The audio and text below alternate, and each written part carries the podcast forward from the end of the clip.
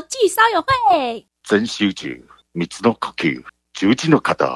啊，来，我是带你，你知道你有没有？好，今天我们要聊的就是，什么啊，好，今天我们要聊的就是，什么好，很夯，好不好？等一下，重来再一次。为什么要再一次？我们两个不能发问吗？奇怪，我啦，我我自己开始。哟，没错，我们今天就是要聊。啊你不接话是哪小？ 伟你要，讲完了，靠北 我哦。们今天就是要聊，你刚刚就要讲，对，很红。哦，现在要这样 say 就对，对不对？啊，要 say 啊，这个你要 say 讲啊，OK，我知道了。OK，啊，没错，我们今天要聊的就是最近非常非常红的《无限中出》不是《无限列车之小丑》，对我们其实是要聊小丑。不要骗观众，我们其实要聊的是小丑。可是还是很想要看《无限列车》啦。我还是比较想看《无限中出》啦，伟哥，男主角是不是你？不行的，中个两次我就快破皮了，还要无限哦。好，我们今天聊的就是小丑。大家有看过《小丑》这部电影吗？Of course，我记得那时候小丑刚上映的时候，我那时候一直在直播上讲说，我好想看，好想看。然后老林去看完之后，他就讲说，你不要期望太高。我一开始也是对他期望很高，看完之后他就觉得不符合他的理想。可是其实我看完之后，我还蛮喜欢的。老实说，我觉得他每一个都点的很到位，包括那个演员的情绪递进啊，还有整个配乐跟整个节奏感，那个整个都是在电影院看，你就是爆米花一口你都喝不下，你再都吃不下，你知道吗？不好意思，我想了解一下，你的爆米花是给老人是不是？他是会先加牛奶或是什么鼻胃管灌食的那种营养素，是不是？快点啦！我没有很多时间。好了好了，对，就是它的剧情的节奏紧凑度，还有整个阴郁的程度，你就觉得世界好像就是没有快乐的那种感觉，你知道吗？我觉得这部电影最主要是它背后想要带出给观众的一些意义啦，因为它反映很多现在社会上可能会发生的事。就你看完，你会觉得你会同情这个主角吗？我觉得是我看完这部电影之后，我觉得是电影里面的社会造成有这一个人的人格出来。就是没有天生的坏人，只有被社会逼出来的坏人。可是其实他那个社会跟我们现在的社会其实好像还蛮多，也是很相似的，包含一些霸凌啊、歧视啊，无论是职场霸凌还是校园霸凌还是什么的，很多包含家庭的一些扭曲的一些，可能去打小孩啊、家暴啊这一些，其实都会对一个人的生长产生影响。伟哥，你有被霸凌过还是霸凌过别人吗？霸凌哦，霸凌应该是没有啦。你说谎没有，然 后可是我讲真的，因为我表哥他有生小朋友，嗯然后他们现在好像是国小一二年级，我那个小侄子现在就遇到这个问题啊。他有一次我们大家全部出去吃饭，然后就很久没见到他嘛，就跟他聊聊天啊，他就说别班的小朋友会把他叫去操场比较人少的地方，他们几个会一起踢他。当下我会觉得说，就小朋友可能在玩，可是后来听他爸，就是我表哥啦，我们几个在聊天，他就讲说他被抓去这种霸凌的这个事情啊，已经不是一两次了。我心想说，现在小朋友是怎么样？家里没人管吗？你这样子去压迫另外一个小孩子，然后前几天他来我们家玩，看到他他的刘海被人家剪掉，剪掉这个很夸张哎。对啊，被剪掉。然后那时候我看到，我就讲说：“你头发怎么啦？这样是怎么一回事啊？”他说：“他们班上有一个人拿剪刀在他面前晃，然后就把他刘海剪，也不是整个全部剪掉，就是剪一撮啊。”哦，我听了我就滚了，我就想说：“没关系，我跟你讲，你老爸要你打回去，你不敢打，你自己也有问题。可是我觉得这太过分。我说你不要哪一天让你 uncle 去学校去帮你讲话，呃，去讲话，这些家长全部都会被我拖出来，干嘛？你不会教嘛？就像我们刚刚谈的那个电影一样。”嗯，那里面明明就是一个还不错的人，他只是可能没权没势，然后在社会受尽了冷漠，然后让他慢慢的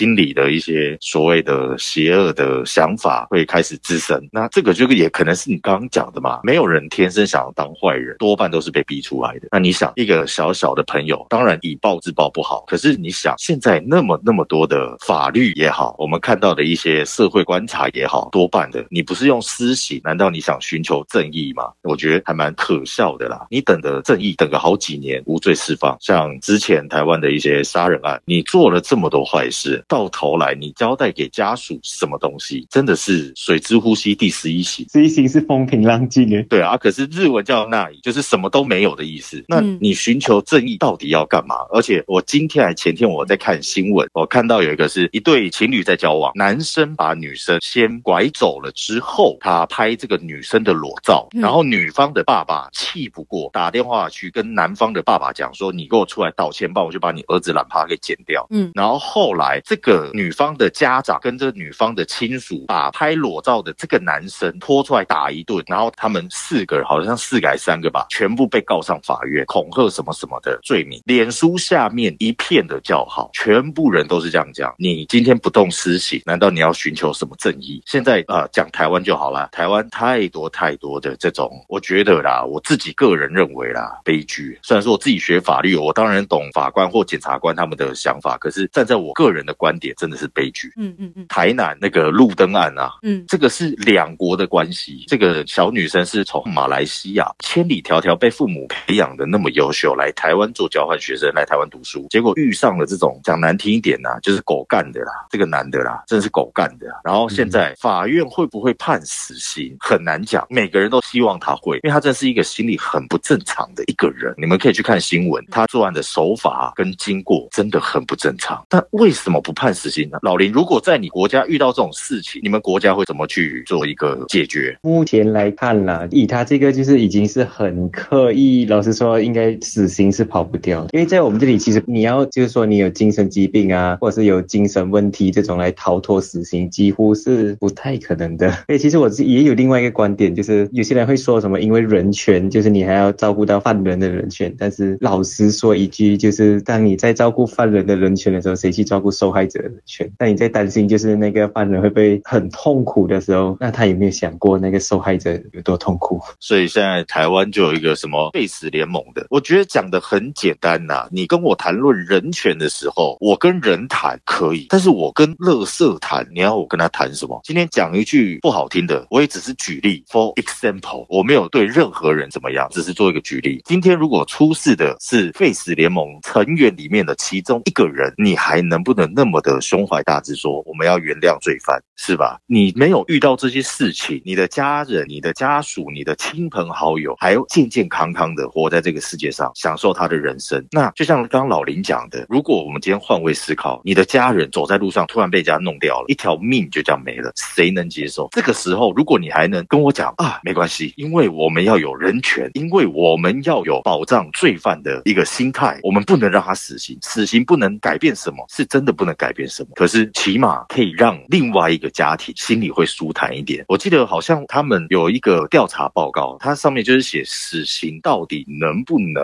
遏制杀人？可是真正的答案出乎大家意料，真的是不行。比较有用的、还是属于那种我不让你死，可是我让你生不如死。新加坡的鞭刑，我觉得这个很好啊。可是这个谈回来，台湾的法律宪法就有所谓的人权的问题，你不能去侵害他。但是相信那份报告里面所讲的不能是指这个死刑不能一百八先制止人，但是它有没有效果，我觉得是有，只是看多大而已。但是不也不能因为没有效果小就不这么做嘛，对不对？如果你一直在往犯人那边去想，其实这是不是就已经偏离了一开始司法存在的意义？为了保障受害者，但是现在却一直往保障犯人那里一直在往那里走，这个是不是就已经完全歪了？对，而且在来，当你死是很好死的，谁还要害怕死刑？这是一个很现实的问题。死刑的存在是为了去让其他犯罪者去害怕。虽然我们不能够阻止犯罪的人去犯罪，可是至少那会有一个阻吓的功效，他们会怕死。我觉得人至少都是怕死的。然后就讲台湾好了啦，至少现在看起来是这样，因为媒体的渲染，很多人讲说，哦哦，我今天犯个案啊，我今天怎么样啊，我装个精神病啊，不否认他们可能真的有心灵上或者是精神上有一些问题。可是当他们发现这个是一个逃脱死刑、逃脱法律责任的一个方法的时候，每一个人都去效仿这样，每一个人都觉得我今天就是想杀人。现在已经不是情仇钱这些东西去可能杀人啊，还是什么，现在的社会已经演变成是一个为杀而杀的那种感觉。然后在这个情况下，该得到的正义却还不能够在即刻被实现。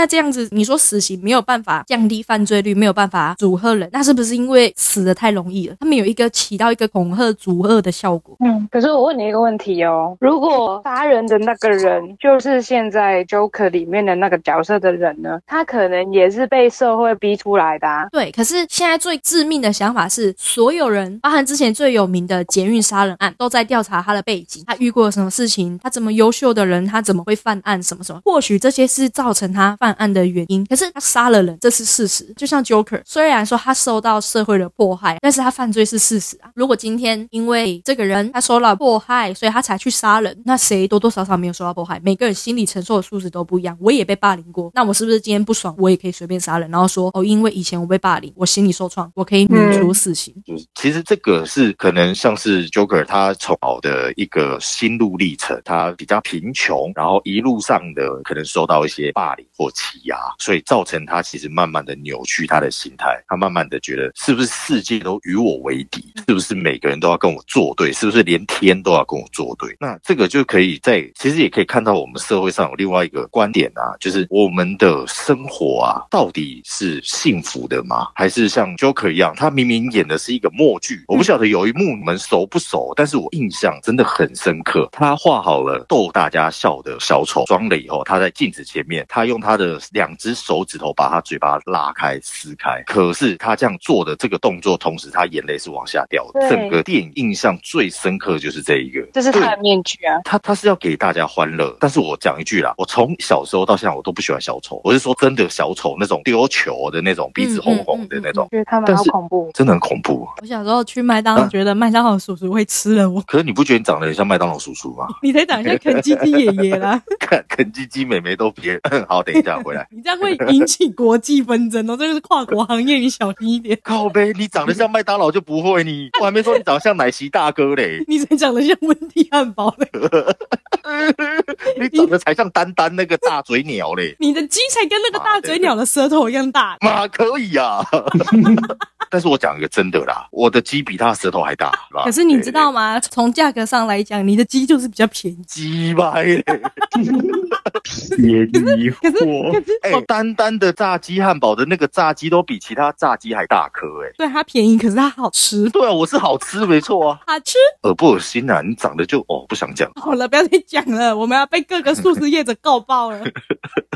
不是，主要是刚刚提到的是那个那一幕啦，主要是那一幕让我印象很深刻。当下我觉得说他的生活啊很累很苦，每天都是去，因为他在公司上班的时候，其实其他人都是对他冷嘲热讽。嗯，然后他又是一个要在街上举着牌要吸引人的，然后要这样的装扮。他明明过得非常非常的苦，可能只有一个小时，可能只赚几块钱，就这样而已。可是他还是要保持他的微笑，要逗大家开心，所以会很不难的去设想，是不是我们每一个人其实都跟小丑一样，我们生活真的很快乐吗？我们是可以满足，可是快乐吗？我们是不是每天也都是戴着这个面具，饱受别人的欺凌、压榨、霸凌，在这个社会上遭受到不平等的对待？对啊，我觉得听到这里，我觉得观众可以思考一个问题，就是你现在每一天真的过得开心，然后你所谓的开心是真的开心吗？还是你表现你自己很开心而已？为了融入群众，对，还是你一直遵守着这个社会的一些规则去生活，可能每天出门就戴着这个面具去迎接别人，去跟别人相处，可是那个根本就不是真正的你。我觉得这个是蛮不正常的现象的。还有几幕是很印象深刻的是，包含其中一幕是小丑不是有他的笔记本吗？其中写一句话是，嗯简单来讲是你有病，可是这个社会却要求你假装正常。然后再来还有另外一个就是小丑在公车上，他看到一个很可爱的小孩，他在逗他笑，就这小孩的妈妈回过头来就是很凶的跟他讲说不要碰我的小孩还是什么的。然后小丑后来因为他的疾病，所以他克制不住，他的悲伤是会导致他捧腹大笑的这一种。然后别人也只是把他当成怪人，他根本不会去同情他。就这几个方面来看，你都可以看出来，就是这个社会的冷漠跟自私。每个人都希望变成不一样的人，每个人都希望变成特别那个。但是当有一个人跟你不同，他独一无二的时候，大家是没有办法去接受的。大家会很快就会定型这个人。他就会觉得你跟我们不一样，所以你是 different 的，你跟我们不是同一群的。可是大家又喜欢在群组中当那个最突出的。可是这是一个很矛盾的现象，这社会的规则到底是照着你来走，还是照着什么来走？那这样就等于是